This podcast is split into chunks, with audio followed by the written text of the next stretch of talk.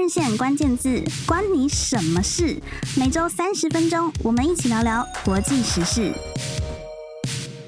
各位听众朋友，大家好，我是换日线主编林新平，欢迎收听换日线关键字节目。今天的节目很荣幸邀请到一位年轻的创业家，他是第一个针对非营利组织的品牌顾问真实品牌工作室，以及儿童理财教育平台 One on One 的创办人刘书玲来到现场。书琳好。Hello，欣平你好，很开心今天来跟你聊天。对，超级开心的，因为我们跟书琳也算是很有渊源。书琳算是换人线二零二二年的亮点人物嘛。那什么是亮点人物呢？就是换人线编辑部每年都会选出十位四十岁以下拥有国际经验，并且利用相关经验贡献台湾的优秀青年，然后透过报道他们的故事，希望可以为我们的年轻读者提供一些不同的生涯可能性。那我记得二零二二年的时候，是透过我们换人线的一位作者大力的推荐，就认识了拥有大量跨国市场行销经验，当时才刚刚踏上创业旅程的书琳。然后我印象非常深刻的是，我当时为了要做这个亮点人物的报道，就是有采访书琳嘛，在线上。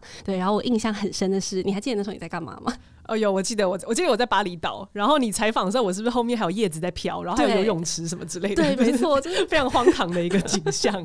嗯，那个警察，就是我那时候一直很想截图，因为我就觉得哇，天哪，这就是我的理想人生。就是那时候书琳的背后，那是一个民宿，是吗？对对对，我们就跟朋友一起租了一个 villa，然后就可以在那边工作，这样。对，对，就是看到他在那种非常热带风情的地方，然后做着数位游牧的工作，然后同时接受我的访问。我那个时候一个很震撼的感觉就是，虽然在二零二二年的时候，其实也算是疫情之后了嘛，然后大家知道，在疫情之后，我们逐渐看到有很多，比如说远端工作啊、数位游牧啊，或者是斜杠创业之类各种新的工作趋势兴起。但是其实那个时候，这些趋势，我觉得离台湾的工作者还是比较遥远一点，感觉还是欧美走得比我们更前面一点啦。毕竟因为台湾的疫情，因为把控得宜，所以可能来的比欧美还是晚了一点。然后再加上企业文化其实也不太一样，所以这些呃那时候理财杂志可能都会不停报。道的新趋势，其实好像离欧美还是比较近一点。然后在台湾，你真的很少看到你身边的同辈的朋友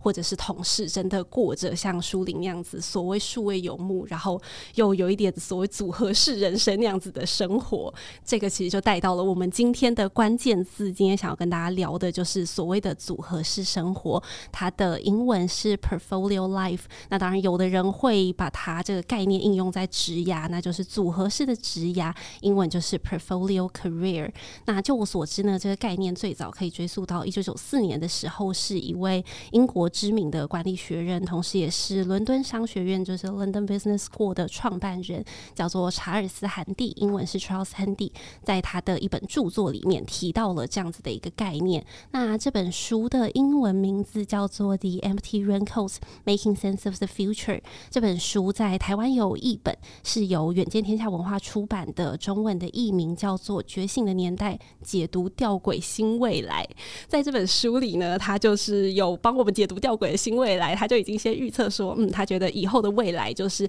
大家会越来越倾向这种组合式的生活。他的定义，我帮大家念一下。他说呢，他觉得组合式生活是视生活为多种不同的群体与活动及多种不同工作之组合，有如证券投资组合一般。我可以选取不同的投资。项目加以组合，在组合式生活中，有一部分是属于核心，是维持生计的主要凭借，但其他工作可以对核心产生均衡作用。这包括纯粹出于兴趣，或者是出于某种理想而从事的工作，也包括为了扩大个人生活领域，乃至纯粹好玩有趣的工作。好，把这个很长的定义念完之后，我不知道大家有没有觉得，哎、欸，这不就是现在蛮流行的一个概念吗？现在其实讨论度也蛮高的，一些呃出版社也有出一些相关的专书。那其实这个概念最早被提出一九九四年，距离现在已经三十年了。然后就是我们出生的时候，然后他已经精准预测，非常没错没错，就是我们长大以后的生活，就是他当时的预言，对，很强很厉害，果然就是大师。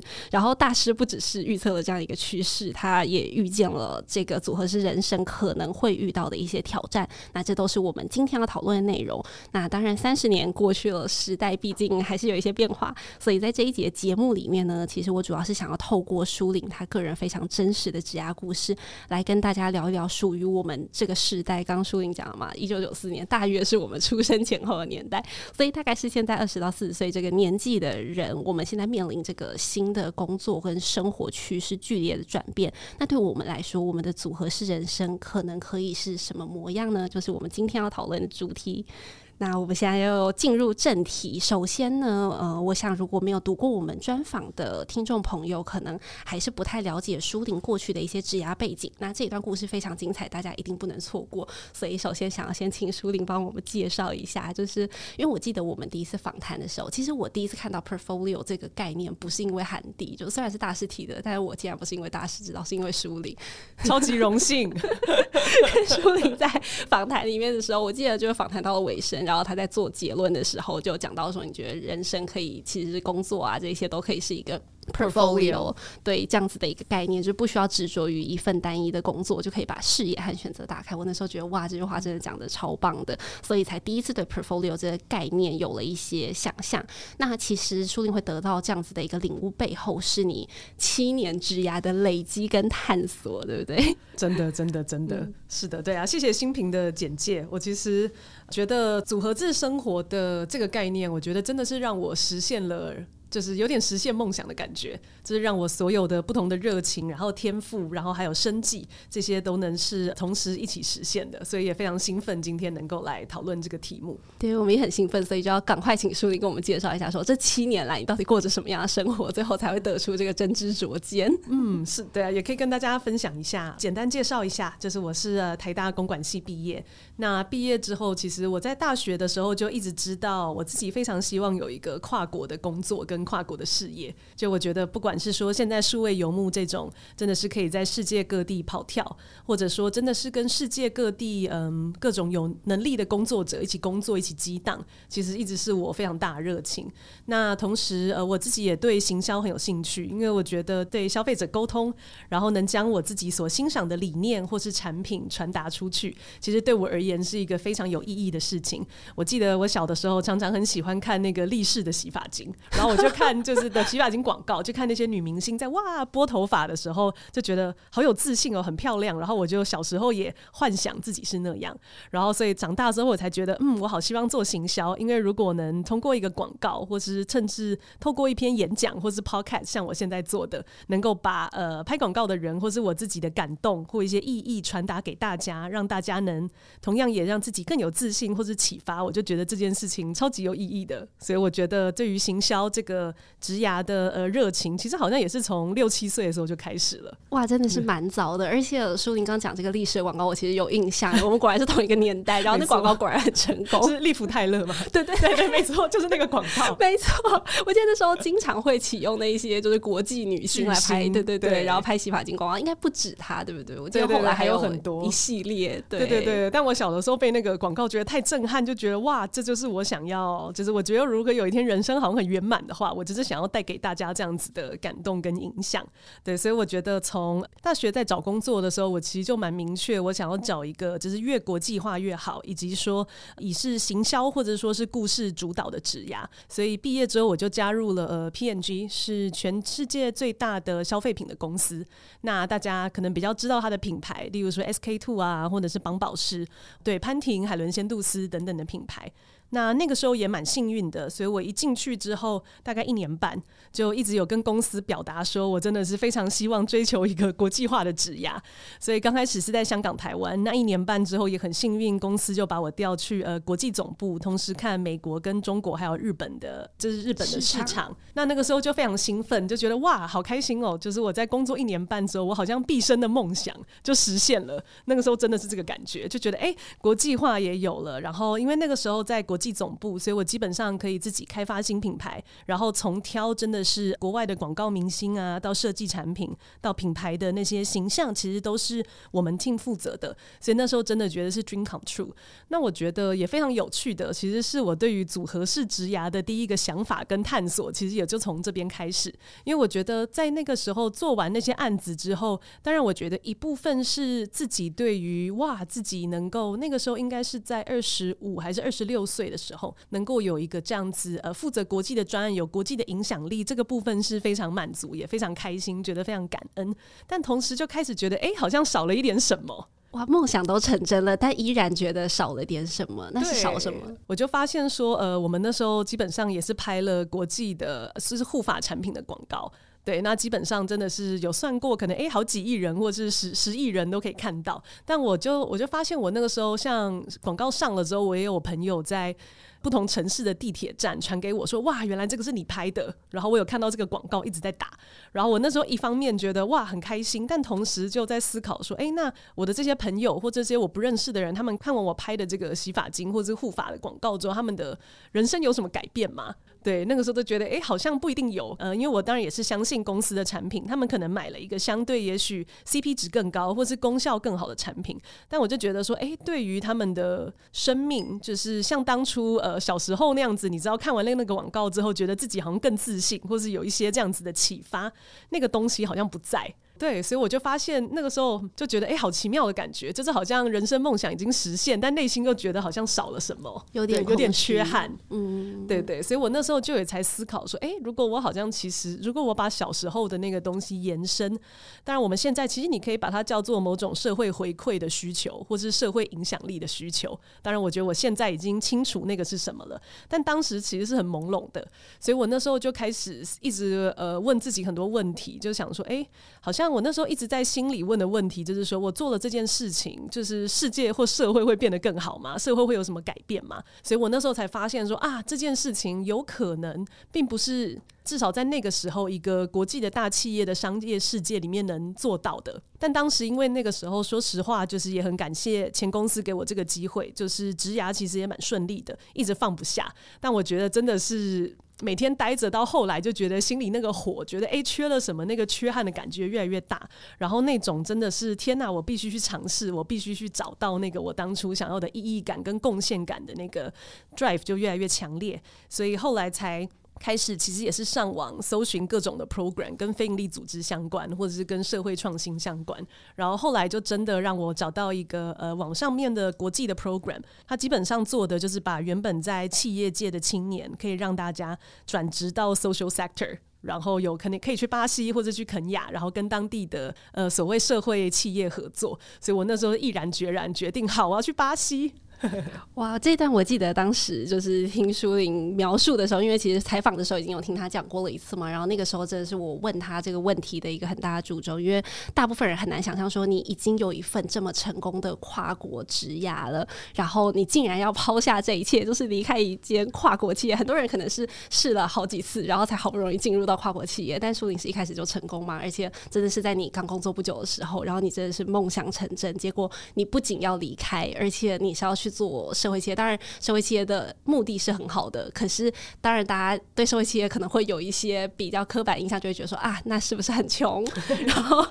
我理解，对，就是你本来在一间就是这么赚钱的大企业，然后突然要去一个非常穷困的地方服务嘛，对，所以大家就会没有办法理解，而且因为书玲还很年轻嘛，所以他就会觉得说，哎、嗯欸，对啊，正是拼事业的时候，那你为什么会做出这样子的选择？但你那时候心里有这样的压力吗？我觉得确实是有的，而且我觉呃，而且我觉得事实上那个时候我在我那时候周周遭的同事，其实大部分都不太能理解我为什么做这个决定。然后我觉得刚刚新平提的很好，是说大家就会觉得，哎，这不是拼事业的时候嘛？我觉得我非常认同这一点，所以这也是我为什么那时候一定要去的原因。因为我觉得我想要的一个职涯是能够真的是嗯发挥我的天赋还有我的热情的。所以我如果要去拼这样子的事业，我必须要校准，我必须要找到对的方向。否则我就会觉得，哎，我所有的热情、所有的投入、所有的努力，最后产出的可能是我完全不想要的东西，所以才决定一定要去。嗯，这样。是，那后来舒琳决定是去巴西嘛，对不对？对对对，所以那时候去巴西的时候，在做影响力投资，基本上是加入一家创投，然后我们投资的可能就会像是教育啊，或者是水资源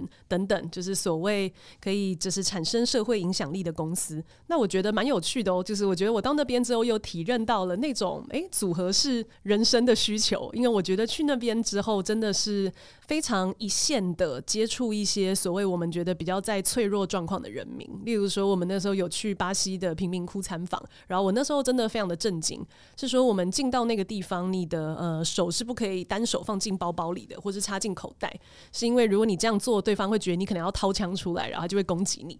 所以是对，所以我们真的是进到那个地方，手都是在外面的，对，然后。对，我觉得非常震惊，以及也发现说，哎，那边的孩子好像当他们小学毕业之后，跟我们台湾的学生不一样。大家在在想考国中、考高中，但对他们而言，有可能带领就是他们的前辈，可能很多小学毕业之后就会开始贩卖毒品啊等等的，就是面对的他们是一个这样子的未来。然后我那时候非常的震撼，然后我觉得这也是为什么后来要再回到企业，是因为我觉得那个时候好像意识到真的要去。对这样子庞大的一个社会问题做贡献，就是我觉得我学的还不够，嗯、所以后来呢也很感谢那个时候 P N G 有问我说，哎，想不想回去有一个位置，然后是刚好可以兼就是管理职升成就是行销总监，然后我就觉得嗯，我需要能够有这样子一个真的是带领团队从零开始把一个生意做好或是解决问题的能力，所以我才回到呃 P&G 香港台湾担任法品事业部的行销总监。是舒宁那个时候是非常年轻成为总监的嘛，对不对？我记得不到三十岁。对，我觉得那个蛮幸运的，就是相对那段时间公司的升迁这件事情是快速的。对，嗯。嗯。好，真的是天时地利人和，但是大家不要以为故事到这里就结束了，大家不要以为说舒琳在外面壮游了一圈，然后最后决定回到企业继续学习，对，就结束，没有没有结束，因为他再次离开企业了。对，没错，是的，所以我觉得真的是回到 PNG 那个时候，有跟新平聊到，我觉得那时候是我第一次有点像是多重组合的尝试，但那时候是以非常斜杠的方式，就是我那时候在公司里面跟几个同事创立了 PNG Pro Bono School 香港台湾，基本上我们。是以顾问啊，或者是呃工作坊的方式来协助社会企业跟组织，帮助他们提升他们的绩效跟影响力。那我原本就觉得说，像新平说的，我就在诶大公司继续做，然后我就类似创一个这样子的 side project，其实就可以满足了。但我后来发现，哇，真的是在企业里面会有它的限制。例如说，可能我个人的 KPI 一定还是我的事业体能不能达标，然后我所带的这十三个人是不是快乐？对，就是这才是我的最核心。然后我真的是最后可能挤出剩下的时间，我才能去做 Pro Bono School。也因此那个时候又像新平说的，毅然决然的离开了。然后原因是我觉得好像看见说我继续待在这个地方，当然可能会有很多，也是会有很多丰盛的收获。可能例如说不管是薪水啊，或者是可能世界上的人大家所看的成就，但我觉得我心里知道，在我儿时的时候想要的那个东西，其实有一部分是不见的。所以那个时候才离开企业，觉得我真的是需要去 NGO 生根。就是我从真的是进到里面，知道我现在已经有足够的技能，然后足够的领导力，可以真的解决问题。所以那个时候才加入 Teach for 台湾担任行销长。嗯，但故事也还没结束，就是因为后来舒玲又走了。大家好像觉得我是个稳定性很差的 talent，其实并不是这样的。好好不是的，不是的，因为舒玲，我觉得舒玲真的是我很欣赏她的一点，就是她真的非常知道自己要什么，所以你就是真的不停的去校准，然后不停的去寻找。所以我觉得你的每一次离开真的都是有意义的。你请舒玲跟我们分享一下这一次离开你要找什么？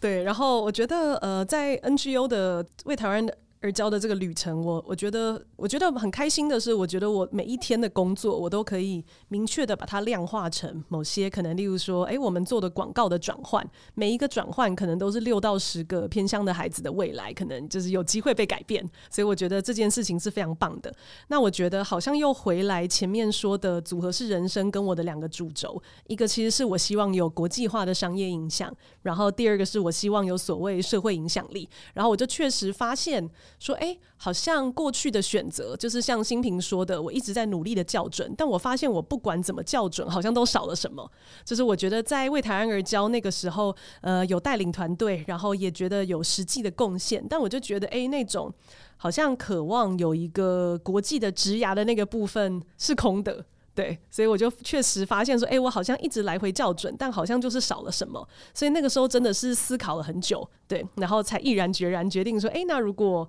是不是要开始就是组合式人生的这个方式，或者说组合式的职涯？嗯，是，所以接下来舒琳就进入到了你的创业旅程。其实我觉得，呃，说了这么多，真的就是从职涯的这个过程里面慢慢发现到说，诶，人生的很多需求或者是期待，可能真的不是一份传统的工作这样子的路径可以满足的。所以舒琳接下来透过创业，你也不停的在寻找这个所谓的组合式人生或者组合式职涯的可能性。那究竟舒琳是怎么做的呢？我们在下半集里面就要跟大家介绍。我们先稍微休息一下，等一下回来。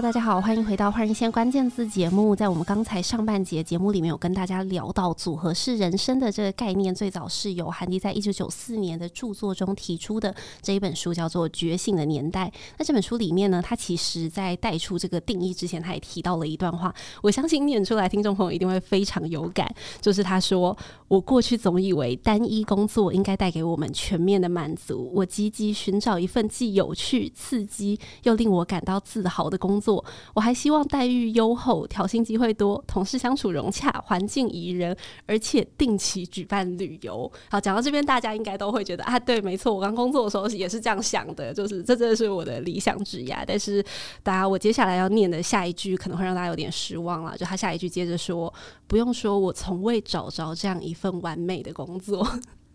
舒玲听完之后有没有觉得蛮有感的？超级，我超喜欢新平节录的这段话，因为我觉得这完全就是我那个时候开始呃离开 TFT 之后，就是在创业之前的写照。嗯，对，没错，我觉得这也是我刚工作的时候的想象，就是觉得啊，一切都很美好啊，企业符合我的想象啊，薪资很好啊，同事好，老板好，什么都好。对，但后来真的就会发现说，呃，其实真的有些事情可能也不是你自己能控制的，那你能控制的事情可能也很难，每件事情都如你的意。所以到底要怎么样？就是这种所谓的理想人生是有可能的吗？舒琳觉得？对，我觉得是完全有可能的。然后这边我想要 echo 一下，因为我觉得讲的超好，是说我到那个时候开始就是呃决定创业跟找工作的时候，其实我觉得完全跟新平刚刚讲的那个是一样的。我就希望嗯，我要找到一份工作是又有国际的商业的影响力，然后同时又有很多时时间可以来完成我对于社会影响力的需求。然后我还想要需要有空闲空闲时间，例如说哎，可能去追求我自己的信仰啊，或是旅游。然后同时我还要薪水优渥，因为我要 买房。买车什么的，然后我就那个时候真的是非常努力的，就是在找这样子一份完美的工作。然后我应该真的有去面试，面试了可能大概半年吧，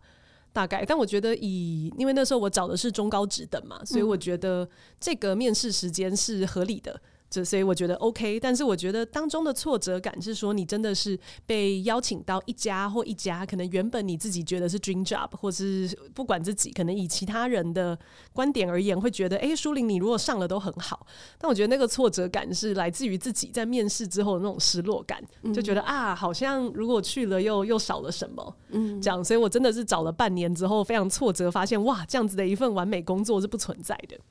嗯，是。那舒琳后来是怎么样去解决这一种空虚的感觉？嗯，对，我觉得那个时候蛮有趣的，是我觉得我好像那个时候会把很多的呃状况归因为说，哎、欸，是不是我找工作找不够努力，或者是我是不是没有找对工作？然后后来是真的才发现说，不，问题不是这个，问题是我把这个所有我的需求压在一份工作这个。我觉得那时候是不可能的事情，所以我也才开始像呃新平刚开始介绍的，就是开始创两份业这样，所以就等于说，哎、欸，我现在同时是经营呃 Authentic Ink 真实品牌影响力工作室，那这个部分就真的是完全满足我自己希望能够回馈社会跟社会影响力的部分，所以我们是台湾第一家专门为非营利组织、社会企业或者是 ESG 做行销的品牌顾问公司。对，那所以这个部分也是主要专注在台湾。那另外一块同时做的是 One on One，它是一个国际理财、儿童理财教育还有区块链教育的平台。那之前跟新品在聊的时候，其实我刚好在巴厘岛嘛，其实就是因为第二个这个事业，因为那个时候从区块链开始，其实区块链是一个非常去中心化的产业，然后呃工作方式也非常的弹性，所以我们每年都会真的是出发到世界各国去参加 conference，然后建立跟客户或者是潜在投资人建立关系。也因此，我发现说，哇，真的是当我抛弃掉就是呃过去那种好像只能做一件事的思维，转而用一个组合来拼凑的话，其实我想要的东西同时都实现了。是我们现在听书玲讲，会觉得一切都非常的合理，但 我相信这个过程里面应该也是经过一些摸索，对不对？因为从零开始，你重新去思考你想要一个怎么样的职涯，然后你决定要开始创业，跟这个创业从一份变成两份，然后再加上其实呃，就像书玲现在在跟我们录 podcast 一样，我知道书玲一直以来生活里也有非常多各式各样的邀约跟外务嘛，就是有的时候可能是担任导师计划啊，然后有的时候可能是参加 podcast 啊、受访啊，然后可能是担任讲师啊等等。其实生活里面。还有非常多各式各样的东西要组合进你这个完整的人生里面，这个书玲是怎么做的呢？嗯，我自己啦，就是呃，我自己还蛮做事情，我都蛮喜欢凝聚在三 这个数字。对，听起来很讨厌，但我确实呃，当然有科学是说人脑可能大概一次只能记住三件事嘛。嗯，对。然后我自己在多年，不管是管理我的 team，或是我自己做计划，基本上，当然我们有的时候也会凑到五。但是事实上，你真的能专心做的最大件事就只有三件，嗯，对，所以我其实是那个时候蛮认真的去定义了，说那对我接下来从三十岁开始到四十岁或五十岁，可能最关键的主轴会是哪三件事情。对，所以我觉得我现在如果在讲我的人生，我可能会说，诶，我定义一个三重组合这样。所以其实也很鼓励大家可以找到自己的三重组合，可以最大化你个人的热情、还有天赋、还有盈利的潜能。这个是我现在对于组合式生活的定义。是，那属于书玲的这三件事是什么？嗯，当然第一块就是所谓社会影响力，然后第二块是我的国际的教育新创，然后第三块其实是信仰。嗯嗯，那我其实也很回应说，呃，新平一开始分享的。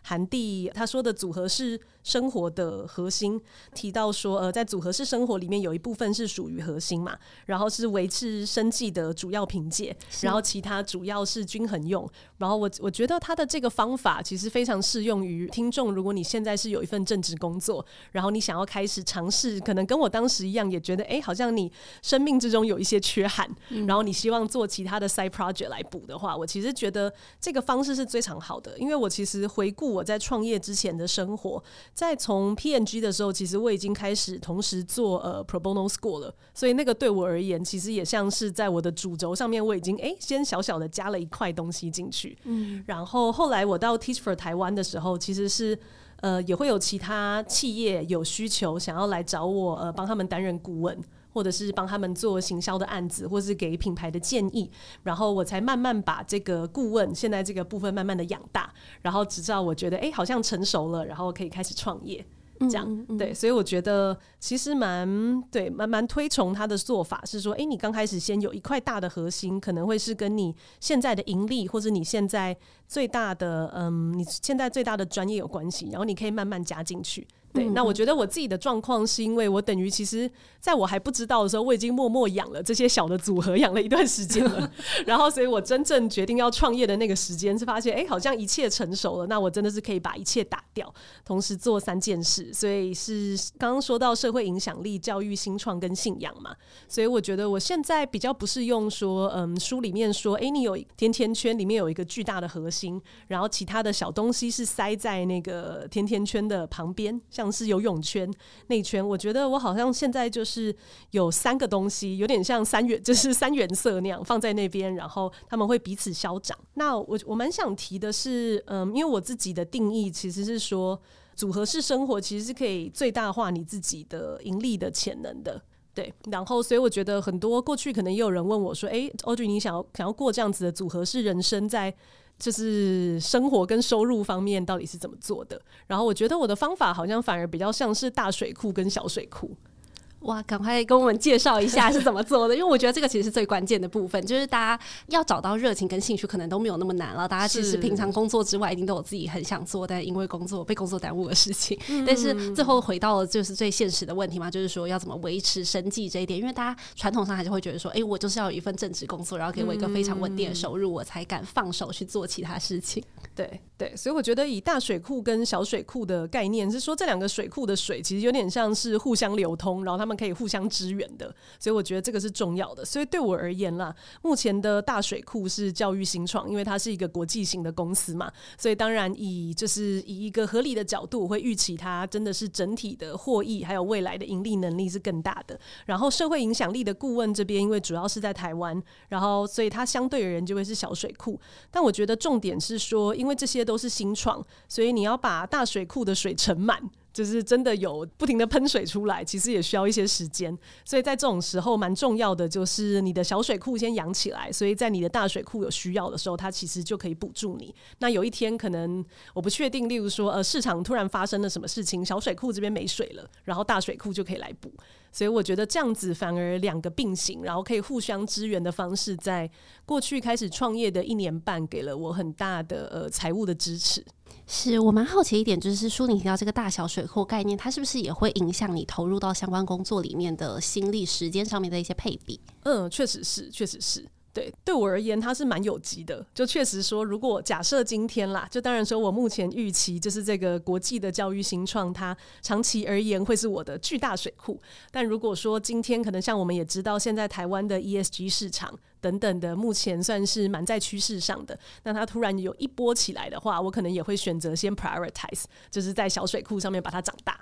是，所以其实这个真的就是动态的在平衡嘛。它其实不是说就是你固定哦，就是这三项，然后我平均分配一模一样的时间心力，就是其实也不是这样子，可能真的是跟着环境还有跟着自己的需求，需要不停的做调整的。是的，我觉得其实就跟大家投资理财的那个投资风险组合是一样的，嗯、就是一定简单的说，可能你会有一些保底型或是基本基本的产品嘛，可能你是收年息或是基金型的，然后有些人可能他比较风风险承受能力比较大，他会有一些成长型的产品，可能是可以飙高。那如果你的呃风险承受度更高，你可能也可以去买加密货币。但相对如果我们说避险的话，加密货币这边可能我就会放少一点。所以我觉得真的玩，那假如今天你的股票。就是真的，现在都惨跌，你可能很简很很自在，你就会多放一点钱在其他的 portfolio，所以我觉得它是非常有机。然后目的就真的是去最大化你的热情、天赋还有盈利的潜能。是，我觉得透过书宁的这个案例，真的是把涵蒂的概念解释得非常的精准，然后再赋予了更多书宁自己从中探索出来的意义。我觉得真的是很棒的分享。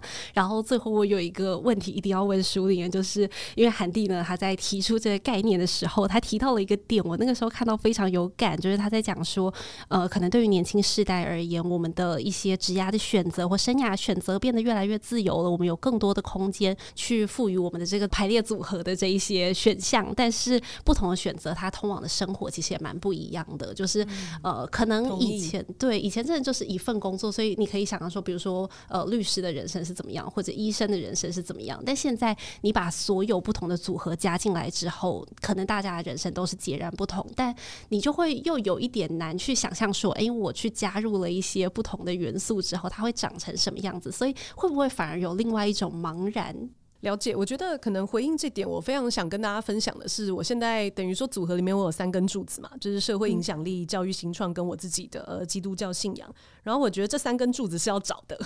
嗯，对，所以我觉得，如果大家可能听听我前面，我们也花了蛮多时间聊职涯的经历，其实就是因为在不管是寻找说去验证说，哎，社会影响力这件事情对我真的很重要，或者说一个国际职涯真的很重要，其实它都是经过多年的验证跟确认的，可以跟大家分享。我也曾经想过说，哎，我要不要来做绘本？等等的，这就，就是另外另开一条支线去 满足我个人可能对于画画的一些喜好，这样。对，但我觉得好像反而是验证之后，我发现说，哎，我确实蛮喜欢做画画这件事情。但我觉得它对我的那个人生的必要程度，好像并不是说我工作里面没有了这件事情，我就会觉得不满足。它对我而言，事实上就是如果是 hobby，然后我有持续在做，我就已经觉得很开心了。嗯，对，所以我觉得是非常建议大家其实多去尝试。然后尝试了之后，你就会用小规模去尝试，你就会越来越知道这件事情对你的重要性，就是到底多高。是，所以这整个组合式人生，其实当然听起来是非常的理想，但是大家一开始要去找到属于你的那个组合，其实也不是一蹴可及的。大家还是要不停的去探索自己到底具体想要什么。所以今天我们跟大家分享书里的这个案例，也不是要大家说，哎，你就照做就好了，就是也不是，它也不是一个固定的公式，因为对每个人来说，大家在乎的事情其实也不一样嘛。所以。以希望大家就是透过这个案例，可以去想想看属于你的那个最适合的组合是什么，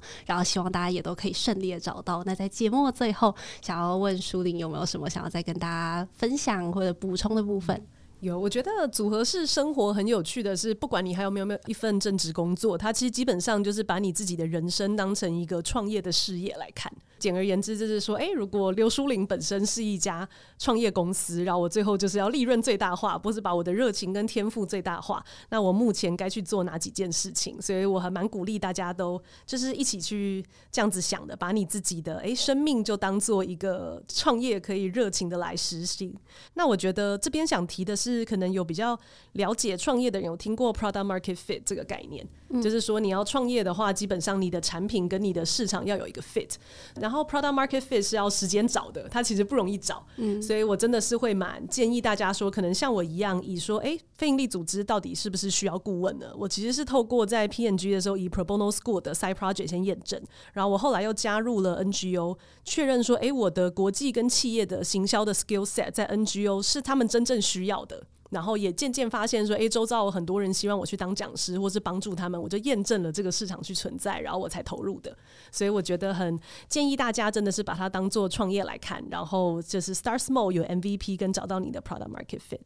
是哇，舒玲，这真的是一个创业家的谈话，就是你你连比喻都是一个创业般的比喻，但我觉得非常的精准，所以希望对大家有一点帮助。那在节目的最后呢，如果大家还想要再跟舒玲面对面更深入的聊这个质押话题的话呢，我们二月二十四日下午的三点半到四点半，在台北国际书展的天下杂志沙龙区会有一场座谈，由舒玲担任主讲人，教大家新的一年要如何打造更国际化的质押，大家一定不要错过。了，今天的节目就到这边结束。再次谢谢舒玲，谢谢新平，谢谢大家，下次有机会再见喽。那我们就下周六早上十点，请大家继续准时收听《换日线关键字》，拜拜。